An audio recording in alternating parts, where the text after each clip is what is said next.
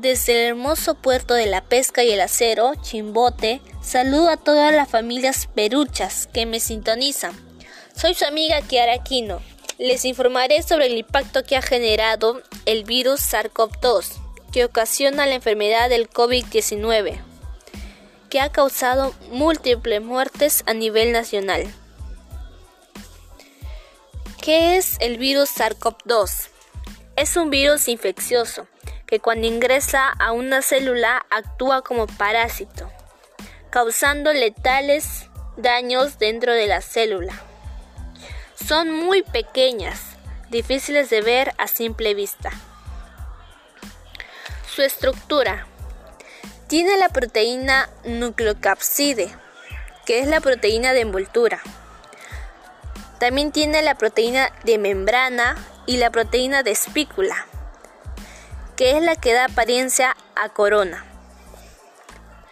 Su material genético mayormente es el ARN. Cuando el virus se replica al interior de la célula, hay errores y a eso se le llama las mutaciones. ¿Qué son las mutaciones? Es un cambio permanente del ARN que se producen por errores al ser copiados. La mutación llamada variante del virus original.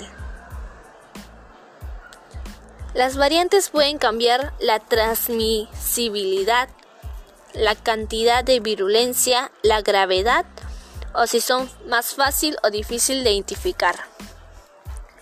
Algunas variantes pueden ser variante alfa, beta, gamma y delta.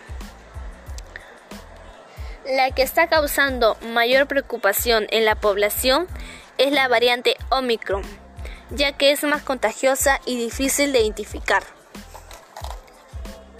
Voy a tocar el tema de las rutas de transmisión. Hay dos tipos. La primera es la directa. Es cuando los virus respiratorios viajan a través de gotículas de una persona infectada a una persona sana. También está la indirecta. Es por el contacto a través del tacto en superficies contaminadas como los celulares, mesas, paramanos, puertas, etc. Ante esta situación de contaminación, propongo los siguientes protocolos. Número 1. Uso diario de mascarilla. Ya sé que puede ser incómodo para algunas personas porque no podemos respirar bien.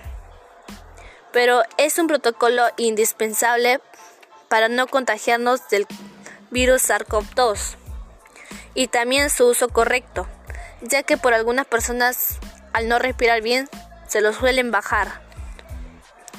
Número 2. Lavado frecuente de manos con agua, chorro y jabón. Sé que han escuchado que deben lavarse las manos con agua y jabón durante 20 a 40 segundos. Esto es porque el jabón destruye la capa de lípidos que tiene el virus SARS-CoV-2, así destruyendo este virus. Número 3. Distanciamiento social, no menor de un metro. Para reducir el riesgo de infección cuando otros tosen, estornuden o hablen. Número 4 espacios ventilados. Así evitamos que el virus viaje por el aire. Así saldrá del lugar, ya que por la gravedad, si está en un ambiente cerrado, va a caer. Caerá al suelo a un objeto y así nos contagiaremos de una forma indirecta.